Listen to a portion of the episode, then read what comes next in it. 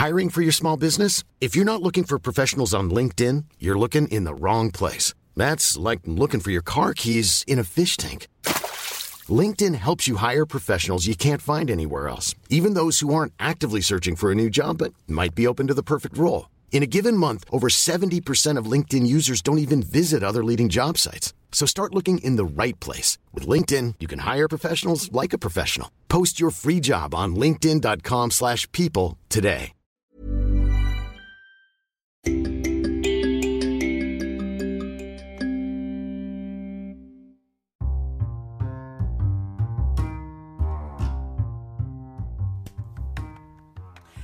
¿Qué tal? Bienvenido a otro episodio de Cat Podcast. Mi nombre es Daniela y quiero compartir contigo algunas cosas sobre rutina diaria, cómo expresar tu rutina diaria y cómo expresar algunos adverbios de frecuencia.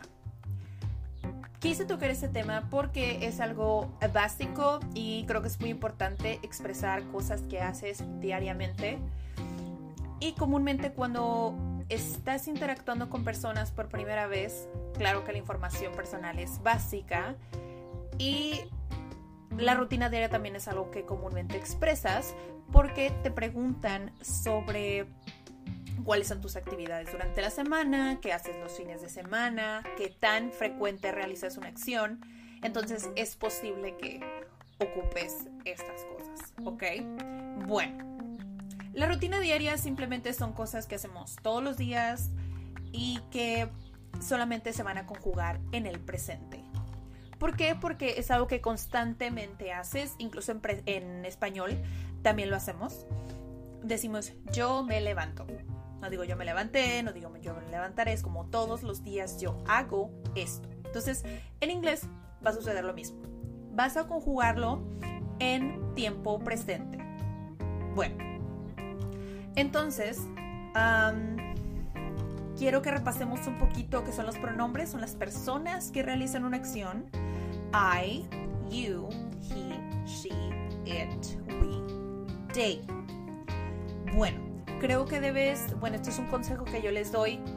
Eh, tal vez puede ser un poquito aburrido al principio como construir la gramática de, una, de un idioma, pero al final de cuentas, eh, identificar los elementos de un idioma te va a apoyar muchísimo a que puedas entenderlo y desmenuzarlo de alguna manera.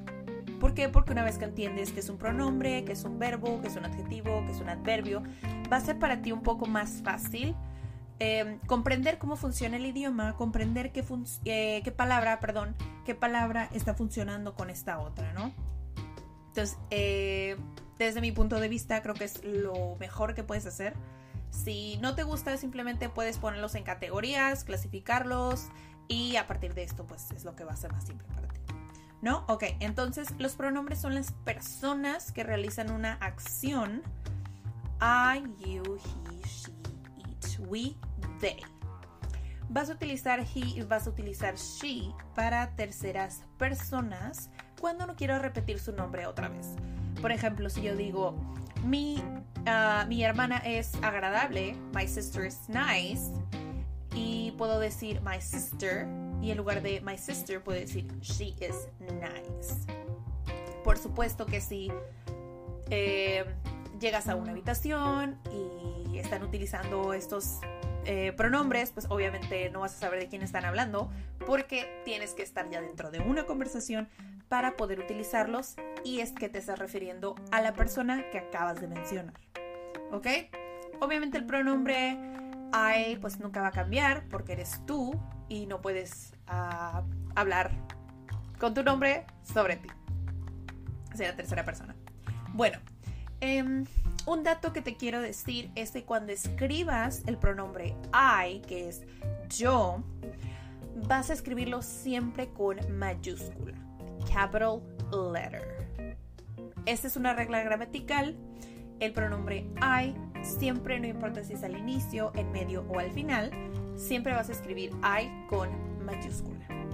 Bueno, una vez dando, dándote esto, quiero eh, comenzar con la rutina diaria y pues obviamente no funciona exactamente igual que en español.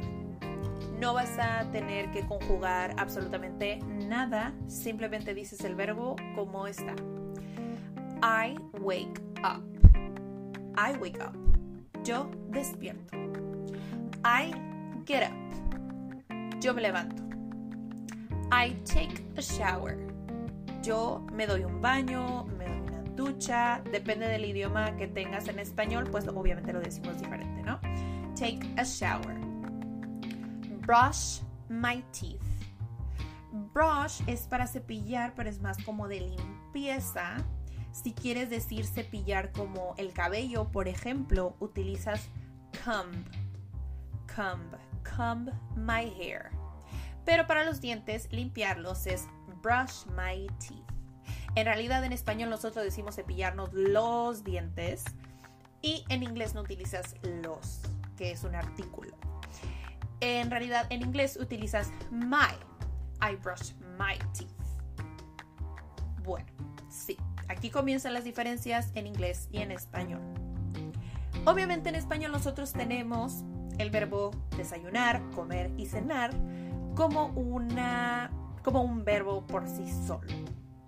Pero en inglés tienen el verbo to eat, que significa comer. Entonces ellos utilizan el verbo comer y el verbo to have, que en español significa tener, pero utilizan estos dos verbos para referirse a que se alimentan, entonces especifican con qué. Por ejemplo, para decir yo desayuno, tienes que decir I eat breakfast. Y breakfast es desayuno. O sea, el desayuno, los huevitos o no sé qué desayunen, ¿no? Entonces es la cosa que es, que es lo que comen. Entonces no dicen directamente desayunar, ellos dicen yo como el desayuno o tengo desayuno. I eat breakfast o I have breakfast.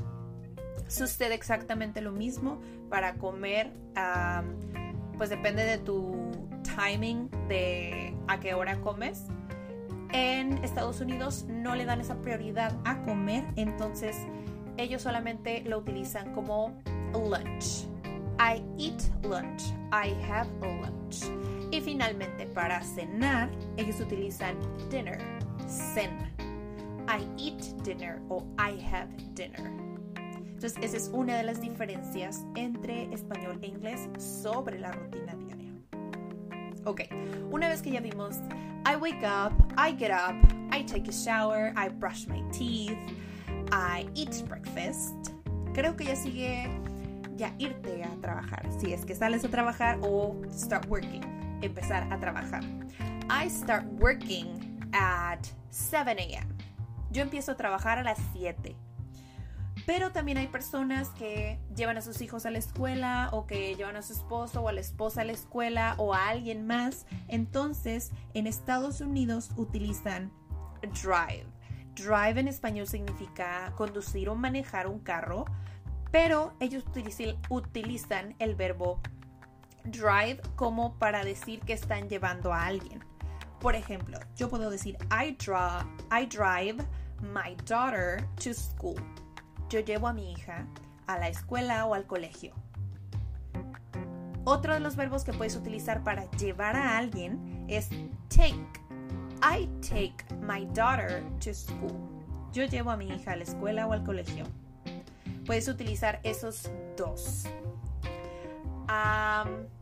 ¿Qué más? Sobre esto, hay otros que se utilizan más informalmente. Bueno, nada más hay uno que se utiliza un poco más informal, que es el drop off. Drop off es como dejar. Tal cual, no significa llevar, pero pues una vez que estás ahí, lo dejas. Drop off. Bueno, una vez que vimos la parte principal de la rutina diaria, que sigue? Haces algo por un periodo muy largo de tiempo en tu día, que es trabajar. Algunas personas eh, no van directamente a trabajar, pero avanzan en proyectos. Entonces puedes decir I work y si quieres especificar en qué momento del día, con hora en específica, utilizas la preposición from y to. ¿Cómo los vas a usar? Si yo quiero decir yo trabajo desde las 7 de la mañana hasta las 3 de la tarde, vas a utilizar from y to. Ejemplo. I work from 7 to 3. Yo trabajo desde las 7 de la mañana o AM hasta las 3. ¿Sí? From y to los vas a utilizar para determinar en qué momento realizas una acción. No específicamente trabajar, pero puedes, por ejemplo, if you go to the gym, si vas al gimnasio, puedes utilizar esto también. I go to the gym uh, from 7 p.m. to 9 p.m. Entonces, from y to te ayudan a especificar el momento en el que realizas una acción. Si no quieres especificar entre ese momento, solamente vas a utilizar la preposición at. At significa cuando expresas el tiempo, solo es a las.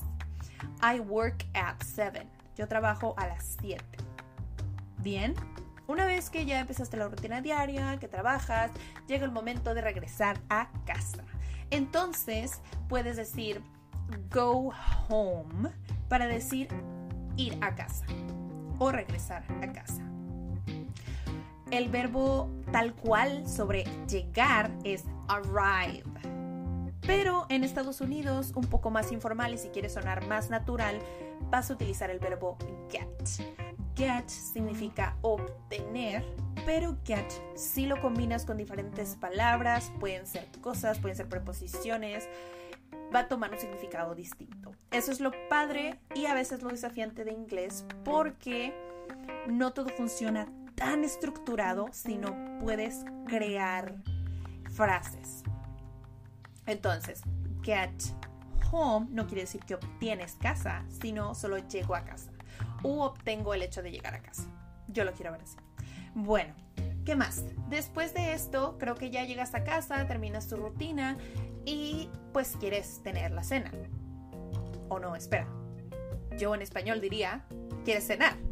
Pero ellos en Estados Unidos o en inglés dicen eat dinner. Eat dinner o have dinner. Utilizan, recuerda, estos dos para expresar qué comen. Desayuno, comida o cena. Una vez que ya terminaste casi todo tu día, que ya fuiste al gimnasio y que regresaste a casa, posiblemente quieres hacer algo más y quieres relajarte. Algunas personas practican yoga. Entonces puedes decir I practice yoga o practice meditation, meditación antes de ir a la cama, ¿no? Entonces puedes expresar también em, read a book, leer un libro y ya finalmente terminas tu día y te vas a la cama. Eso lo puedes decir literal, I go to bed, I go to sleep. Y finalmente, I sleep. ¿Ok? Espero que este episodio te haya servido muchísimo. Quise compartir contigo cosas que que he visto con miembros CAT, o cosas que me sirvieron a mí para aprenderlo también. Si tienes dudas, por favor, haznos saber qué te pareció. Había prometido decirte algunos previos de frecuencia, te los voy a mencionar, pero como es un poquito extenso el tema, te voy a eh, invitar a que escuches el episodio de adverbios de frecuencia porque los puedes expresar de dos maneras. Si a ti te preguntan, ¿qué tan frecuente haces algo? ¿Qué tan a menudo haces algo? Tú puedes decir, no, pues nunca, eh, casi nunca, algunas veces, siempre. Entonces, estas palabras puedes expresarlas también en inglés. Always, never, often, usually, sometimes, rarely. ¿Ok? Otra vez. Always es siempre. Never es nunca. Often es seguido o frecuente. Sometimes es algunas veces. Y rarely es rara vez. Pero otra vez, está respondiendo a la pregunta How often do you do this? ¿Qué tan frecuente o qué tan a menudo haces esto? Entonces, en esta, este tema de adverbios de frecuencia, quiero compartir contigo cómo responder sobre eso, y cuántas veces también especificarlo. Si no has visto, si no has escuchado y no has visto tampoco la clase de How Much y How Many o escuchado el episodio de podcast, ve y escúchalo porque también te puede servir mucho para responder estos adverbios de frecuencia, ¿ok?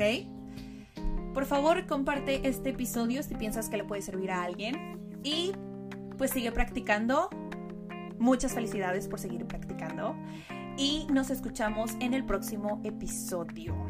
Que tengas un excelente día. Hasta pronto.